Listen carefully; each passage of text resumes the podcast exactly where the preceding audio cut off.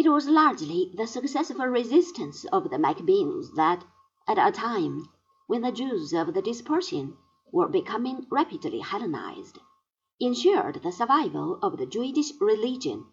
and thereby provided the conditions without which Christianity and later Islam could not have arisen. It is also at this time that the notion of another world hereafter creeps into the Jewish religion, since the events of the rebellion had shown that there below disaster often overtakes those first who are the most virtuous.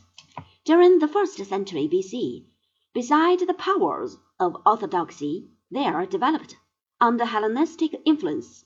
a rather more mellow movement foreshadowing in its teachings the ethical reappraisal of the Jesus of the Gospels.